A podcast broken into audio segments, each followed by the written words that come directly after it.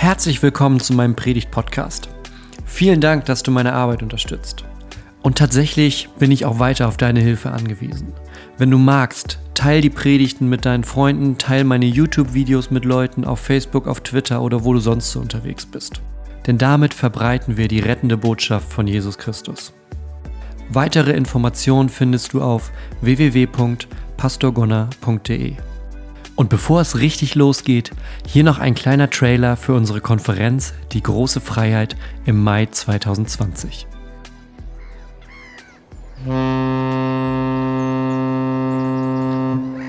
Freiheit. Freiheit zum Einatmen. Träumst du auch davon? Dann komm nach Hamburg. Vom 1. bis 3. Mai feiern wir die große Freiheit 2020. Eine Konferenz wie frische Luft für deinen Glauben. Mit erstklassigen Referenten, guter Musik und einer befreienden Botschaft. Tickets ab sofort auf frei und los.de. Heute ist der letzte Tag dieses Jahres. Ein paar Stunden haben wir noch. Und damit geht nicht nur dieses Jahr zu Ende, sondern es geht auch noch das Jahrzehnt mit zu Ende. 2020 haben wir morgen. Und wie viel ist in den letzten zehn Jahren alleine passiert in unserer Welt? Wenn wir nur die Jahre nehmen von 2010 an, was da alles los war. Und vielleicht habt ihr schon das einige oder andere gerade, was, an das ihr euch erinnert, was in den letzten zehn Jahren passiert ist. Und durch so ein Jahrzehnt werden wir nicht nur älter, sondern wir alles auf der Erde und so weiter verändert sich auch. Und da gibt es massenhaft Dinge, die vielleicht in diesem Jahr, vielleicht auch in den letzten Jahren passiert sind. Jemand hat vielleicht eine neue Arbeit gefunden. Jemand anderes ist vielleicht gerade mit der Schule fertig geworden. Ein Mann ist vielleicht in den Ruhestand gegangen eine Frau hat vielleicht herausgefunden, dass sie Krebs hat und gleichzeitig hat eine andere Frau herausgefunden, dass sie schwanger ist. Vielleicht hat jemand die Liebe seines Lebens gefunden. Vielleicht wurde jemand anders gerade verlassen. Jemand hat seine letzten Schritte auf dieser Erde gemacht und jemand anderes hat seine ersten Schritte auf dieser Erde gemacht. Und das alles fein säuberlich nebeneinander, so wie das in unserem Leben ist, weil die Dinge nämlich nicht fein so geordnet sind, wie die uns gerade passen, sondern es kommt alles auf einmal. Es kommt alles zusammen und wenn man auf so ein Jahr oder auf ein Jahrzehnt zurückblickt, dann kommt das, finde ich, immer noch mal geballter. Allein schon, wenn ich überlegen müsste, was alles in diesem Jahr bei uns in der Familie passiert ist, das sind ja schon eine ganze Menge an Dingen. Und wenn man dann überlegt, was so in den letzten zehn Jahren passiert ist, da ist so viel Veränderung, so viel Bewegung drin. Ob das jetzt im Privatleben ist oder auch hier bei uns in der Gemeinde. Da ist so viel Veränderung und Bewegung drin, dass man manchmal gar nicht mehr weiß, wo haben wir eigentlich angefangen an diesem Weg, dass wir jetzt heute hier stehen. Und das kann positiv und negativ sein. Ja, der eine sagt vielleicht, ich bin einen Weg gegangen, ich weiß gar nicht mehr, wo der angefangen ist, aber Wahnsinn, wo ich jetzt gelandet bin. Und für den anderen kann das nach diesen Jahren genauso sein, ich bin diesen Weg gegangen und ich habe keine Ahnung, wie ich hier gelandet bin.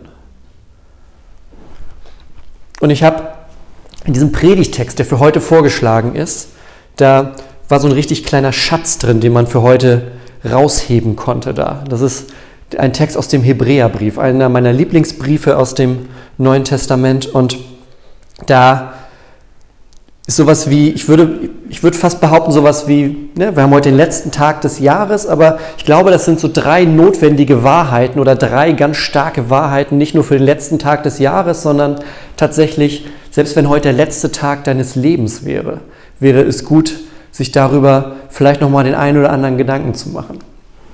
Und ich lese uns mal kurz das kleine Stückchen vor aus dem 13. Kapitel im Hebräerbrief. Also kurz vor Schluss sind wir hier gerade schon. Jesus Christus ist und bleibt derselbe. Gestern, heute und für immer. Darum lasst euch nicht durch alle möglichen Lehren in die Irre führen. Es ist das Größte, wenn jemand seine ganze Hoffnung auf Gottes Gnade setzt und sich dadurch von nichts abbringen lässt.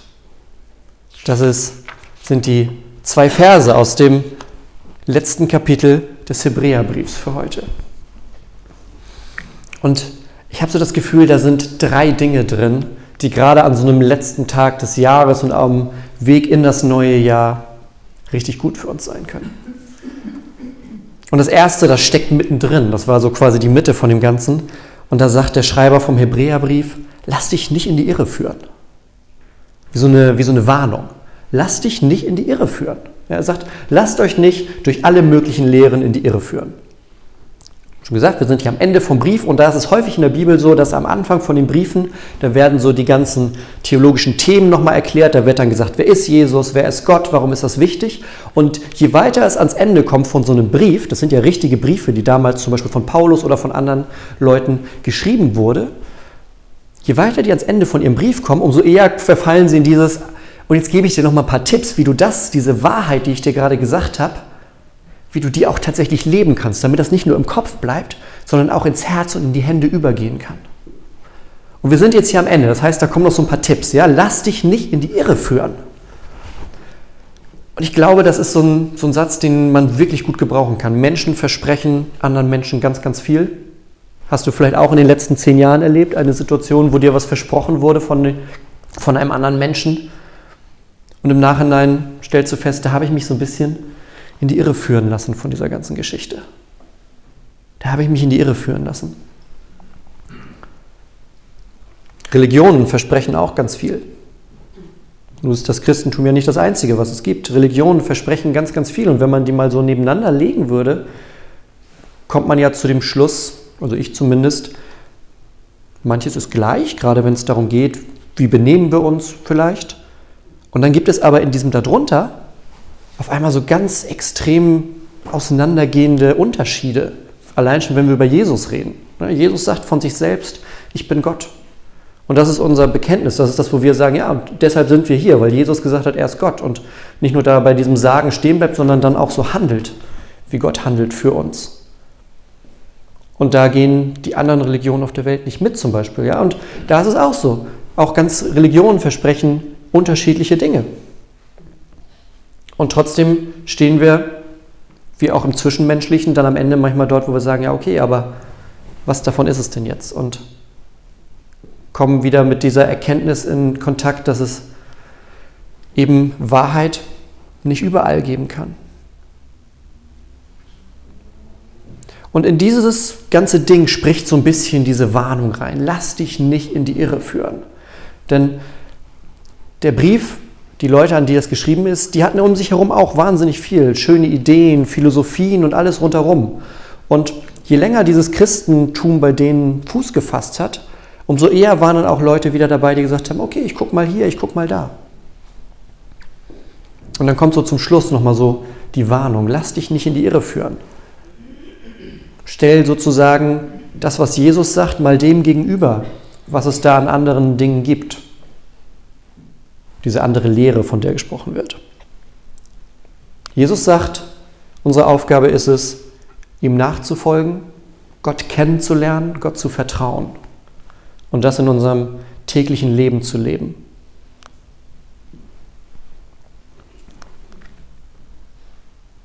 Da gibt es einfachere Dinge als das, wenn man sich das so auf sein, ne, vielleicht, wenn man sich das so über sein Leben schreibt und sagt, naja, meine erste Aufgabe in meinem Leben ist es, Jesus zu vertrauen, Gott nachzufolgen, Menschen davon zu erzählen. Es gibt einfachere Dinge heutzutage, als das zu tun. Es gibt einfachere Dinge. Und das ist ja nur der sozusagen der Anfang von dem Ganzen. Je weiter wir gucken, treffen wir immer wieder Jesus, der Dinge sagt, wo man fragt, okay, das ist eine ganz schöne Herausforderung. Wenn Jesus, du sagst, lieb deine Feinde. Ich habe manchmal schon ein Problem damit, meine Familie zu lieben. Wie soll ich jetzt noch meine Feinde lieben? Ja? Oder ich soll für die beten, die mich verfolgen. Das ist jetzt für uns vielleicht so ein, zum Beispiel was schwierig ist, aber es ähm, schwierig zu durchsteigen ist. Es gibt auf der ganzen Welt immer noch Christen, für die ist das Alltag. Die werden verfolgt, weil sie Christen sind. Und dann schlagen die ihre Bibel auf und lesen, Jesus sagt, ich soll für die Menschen beten, die mich verfolgen. Die, die mir ans Leder wollen, für die soll ich auch noch beten. Also es gibt einfachere Dinge, als zu sagen, dieses mit dem Christentum, das ist jetzt das für mein Leben, was ich was ich durchziehen möchte. Und das war so ein bisschen auch hier, dass da auf einmal so alle möglichen Lehren kamen, die dann zwar in die Irre führen, die aber erstmal natürlich nett klingen vielleicht. Ja? Vielleicht, wir haben jetzt, ne, wenn wir über das Christentum reden, dann haben wir das Kreuz. Da oben hängt zum Beispiel eins, da hängt eins, hier sind überall welche. Hier ist es in, in Szene nochmal ausgemalt. Und es ist eine ziemlich blutige Geschichte, das sieht man, glaube ich, auf den ersten Blick. Und als Christ sage ich aber ja, und das ist schlimm und blutig, das machen wir auch kein Hehl draus. Aber es ist genauso notwendig. Es ist genauso notwendig, weil Gott nämlich gesagt hat, ich lasse dich nicht in diesem Sumpf alleine, sondern ich werde Mensch. Das haben wir Weihnachten gerade wieder gefeiert. Ich werde Mensch, um dann die ganze Schuld, die ganze Last zu tragen am Kreuz. Nämlich nicht, weil wir so tolle Typen sind, sondern weil wir das Gegenteil sind. Und natürlich ist es super, wenn dann jemand kommt und sagt, ach, wir sind alle nett, wir sind alle in Ordnung, wir sind alle top, das läuft, Gott sieht dich und freut sich, es ist super, es ist super. Du bist, du bist der beste Typ, du bist die beste Frau, die je auf dieser Erde gewandelt ist. Klingt natürlich erstmal super, klingt gut. Driftet dann nur ziemlich stark von dem ab, was uns die Bibel erzählt, warum Gott überhaupt zu uns gekommen ist. Ja, also es kommen immer wieder Dinge, die klingen wunderbar, die klingen vielleicht leicht, die klingen schön, die klingen einfacher. Und trotzdem steht am Ende wieder diese Warnung, lass dich nicht in die Irre führen. Das erinnert mich so ein bisschen an die Schlange aus dem Paradies, die sagt, sollte Gott wirklich gesagt haben das? Wie mit dieser Feindesliebe. Ja, Feindesliebe, sollte Gott wirklich gesagt haben, wir sollen unsere Feinde lieben? Oder sollen wir einfach nicht sauer auf die sein vielleicht? Sollen wir wirklich für die Leute beten, die uns ans Leder wollen? Reicht es nicht, wenn ich, wenn ich nichts Böses über die denke?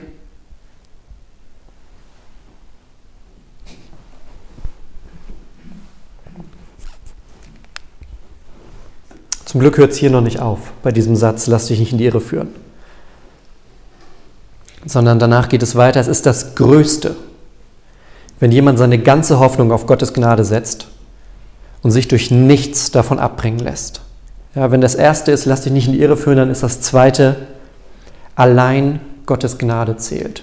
Es ist das Größte, wenn jemand seine ganze Hoffnung auf Gottes Gnade setzt. Das ist nämlich genau das Gegenteil von dem, was ich gerade so ein bisschen skizziert habe mit so einem kleinen Lachen. Dieses, ich bin der tollste Typ, Gott sieht mich, liebt mich, alles perfekt, ich kriege das alleine hin. Wenn jemand sagt, ich habe Gnade notwendig, ist das genau das Gegenteil davon. Denn Gnade, Gnade bekomme ich nicht, weil ich sie nicht nötig hätte. Gnade bekomme ich nicht, weil ich es auch alleine hingekriegt hätte. Gnade ist etwas, das ich bekomme, weil ich Gnade brauche. Gnade ist immer was, was ich mir gar nicht verdient habe. Gnade ist nicht der gerechte Lohn für etwas. Gnade ist nicht, dass ich habe es ziemlich gut gemacht, jetzt kriege ich meine Belohnung. Das ist nicht Gnade. Gnade ist, du hast es ziemlich verbockt, aber du kriegst trotzdem was von mir, sagt Gott. Du kriegst trotzdem ein Geschenk von mir, du kriegst trotzdem meine Liebe. Das ist Gnade. Das ist Gnade. Und das ist genau der Unterschied, genau das Gegenteil von meiner eigenen Leistung. Und das ist das großartigste Geschenk der Welt. Ja, in einer Welt, wo wir gefühlt uns alles verdienen müssen, wo wir uns immer wieder dafür sorgen müssen, dass alles läuft, wo wir selber gucken müssen, damit am Ende auch es auf dem Konto passt, damit wir gucken, dass wir jetzt Weihnachten niemand vergessen haben, dass wir auch jeder seine Karte gekriegt hat. Und dort ist man trotzdem wieder jemand auf den Fuß getreten dabei. Und das sind ja nur drei mini kleine Beispiele. Bei allem, wo wir immer selber uns darum kümmern müssen, selber alles verdienen müssen am Ende ausgelaugt da stehen und es knapp geschafft haben, da sagt Gott, ja, und das Wichtigste in deinem Leben, dein Glauben, das Wichtigste in deinem Leben, dass du bei mir bist. Das kannst du dir gar nicht verdienen. Das würdest du gar nicht hinkriegen. Das würdest du nicht hinkriegen. Die Wahrscheinlichkeit ist viel zu groß, dass das daneben geht, sagt Gott. Deshalb mache ich selber. Ich mache es selber am Kreuz und schenke es dir. Und das ist Gnade, weil du es dir gar nicht verdient hast, sondern du kriegst es geschenkt. Und damit ist dieses Geschenk, das Gott uns gibt, einerseits umsonst, sonst wäre es kein Geschenk, und auf der anderen Seite ist es gerade das am teuersten erkaufte, was es gibt. Das am teuersten erkaufte, weil Gott es nämlich selber durch seinen eigenen Sohn getan hat. mit dieser Szene, die wir hier an der Wand haben. Deshalb ist es am teuersten erkauft. Und wir hören hier im Hebräerbrief, es ist das Größte, wenn jemand seine ganze Hoffnung genau darauf setzt und sich durch nichts abbringen lässt. Das ist das Größte. Zu sagen, auch was rundherum passiert. Gottes Gnade ist stärker. Auch was vielleicht in diesem Jahr oder in den letzten zehn Jahren in meinem Leben los war. Als ich Gottes Gnade gespürt habe, da haben sich die Dinge verändert, weil ich auf einmal loslassen konnte. Weil das nämlich der eine Ort in meinem Leben ist, wo ich mich nicht krampfhaft dran festhalten muss, um es selber hinzukriegen, sondern mein Glaube ist genau dieses Geschenk, das ich bekommen habe.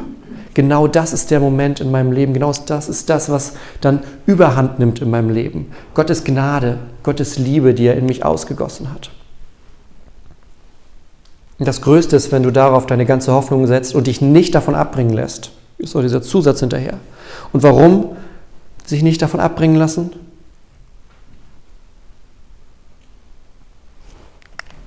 Weil allein Jesus das Beständige ist. Weil allein Jesus ewig ist. Damit fing dieser ganze Text vorhin an. Jesus Christus ist und bleibt derselbe, gestern, heute und für immer. Er ist und bleibt derselbe. Gestern, heute und für immer. Und warum ist, es, warum ist das wichtig? Warum ist das wichtig, so einen Satz zu haben? Wir hatten doch jetzt, ja, okay, sich nicht von irgendwie von falscher Lehre in die Irre führen lassen und auf Gottes Gnade setzen. Das ist ja schon mal gut. Ne? Also wir haben sozusagen nach außen und nach innen haben wir das irgendwie jetzt alles geklärt. Und trotzdem kommt noch dieser Satz dazu, Jesus Christus ist und bleibt derselbe, gestern, heute und für immer. Lass mich mal versuchen, das so ein bisschen auseinander zu zerren. Gestern. Warum ist es wichtig, dass Jesus gestern der gleiche ist? Gestern, ja, da ist es entscheidend, dass der Jesus von gestern der gleiche ist wie der Jesus von heute, weil er uns in der Geschichte gezeigt hat, wer er wirklich ist. Wenn wir unsere Bibel aufschlagen, dann hören wir davon, dann lesen wir davon, dann kriegen wir mit, wie dieser Jesus zu den Menschen gekommen ist, wie er den Menschen gezeigt hat, wer er ist, wie nach und nach Menschen durch ihn so einen Blick, so einen Weg auf Gott hingefunden haben. Deshalb ist es wichtig, dass der Jesus von gestern auch der von heute ist, weil sonst wäre da ein Schnitt. Ja? Sonst wäre da ein Cut und wir wüssten, das wären so wie zwei Teile und dann in der Mitte ist ein Abgrund. Aber dadurch, dass der Jesus von gestern auch der Jesus von heute ist, haben wir da eine Verbindung. Genauso ist es wichtig, dass der Jesus von heute derselbe ist wie der von gestern. Denn heute ist die Zeit und heute ist der Ort, an dem wir Gemeinschaft mit ihm haben. Zum Beispiel hier in einem Gottesdienst oder jeder für sich vielleicht alleine im Gebet zu Hause oder beim Bibellesen. Das ist der Jesus von heute. Und das ist der gleiche wie gestern. Wenn du deine Bibel aufschlägst und darüber liest oder wenn du zu Jesus betest, dann betest du zu genau dem Jesus, der auf der Hochzeit von Kana an Wasser in Wein verwandelt hat. Das ist kein anderer Jesus. Das ist der gleiche Jesus. Dann betest du zu dem Jesus, der in der Krippe lag. Dann betest du zu dem Jesus, der sein Kreuz durch die Straße von Jerusalem getragen hat. Das ist der gleiche Jesus, gestern wie heute. Und dann schließlich der Jesus von morgen oder wie es in dem Text dann heißt, für immer. Es ist entscheidend, dass der Jesus von gestern und heute auch der Jesus von morgen ist. Denn unsere ganze Hoffnung, unser ganzer Weg hängt schließlich davon ab, dass wir uns auf ihn beziehen können, auch in Zukunft. Dass es nicht heute aufhört. Da ist kein Abbruch, sondern da ist eine Dimension der Ewigkeit mit drin. Gestern, heute und für alle Zeit ist dieser Jesus der gleiche. Ist das der Jesus, der sich nicht verändert.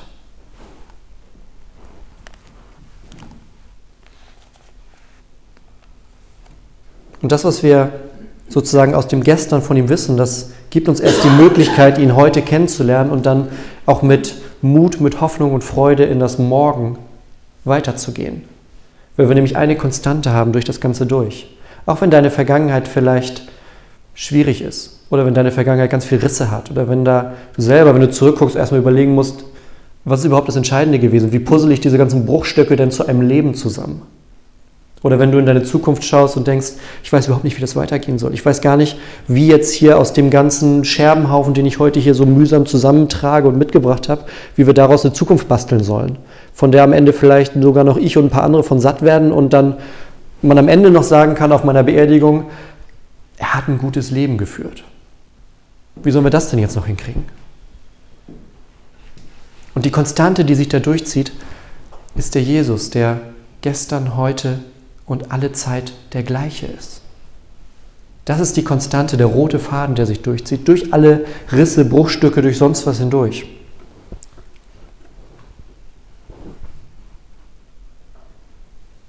Und das ist das, was hier am Ende vom Hebräerbrief nochmal mit auf den Weg gegeben wird. Das ist das, was uns heute an unserem letzten Tag in diesem Jahr mit auf den Weg gegeben wird. Jesus ist und bleibt derselbe, gestern, heute und für immer. Darum lasst euch nicht durch alle möglichen Lehren in die Irre führen. Lasst dir diesen Jesus nicht wegnehmen von anderen Sachen. Lass dir nicht den Jesus aus deiner Vergangenheit, den Jesus von heute und den Jesus, der auch in Zukunft bei dir ist, lass dir den nicht wegnehmen durch irgendwas anderes. Lass dich nicht in die Irre führen. Lass diese Konstante in deinem Leben nicht los. Es ist das Größte, wenn jemand seine ganze Hoffnung auf Gottes Gnade setzt und sich durch nichts davon abbringen lässt. Es ist das Größte, wenn du deine Hoffnung genau auf diese Gnade setzt und nicht auf den x-ten Versuch, vielleicht dein Leben mit guten Vorsätzen hinzubekommen oder auf den x-ten Versuch, das selber in der Hand zu haben. Das musst du gar nicht. Das musst du gar nicht. Gott hält dich in der Hand. Du musst Gott nicht festhalten, Gott hält dich fest. Gott hält dich fest, weil er dich liebt.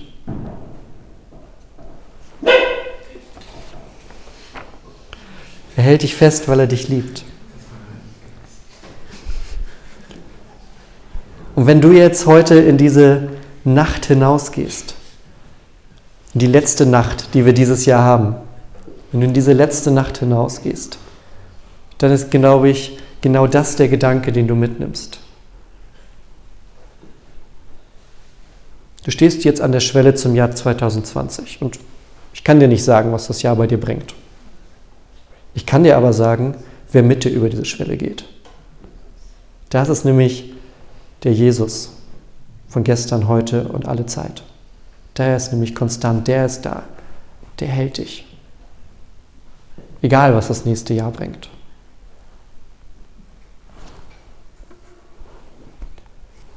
Und genau das machen wir hier als Gemeinde immer wieder, uns daran zu erinnern. Gemeinsam und gegenseitig. Wir erinnern uns, heute, wenn ein Jahr wechselt, wenn ein Jahrzehnt endet, Jesus bleibt trotzdem der gleiche.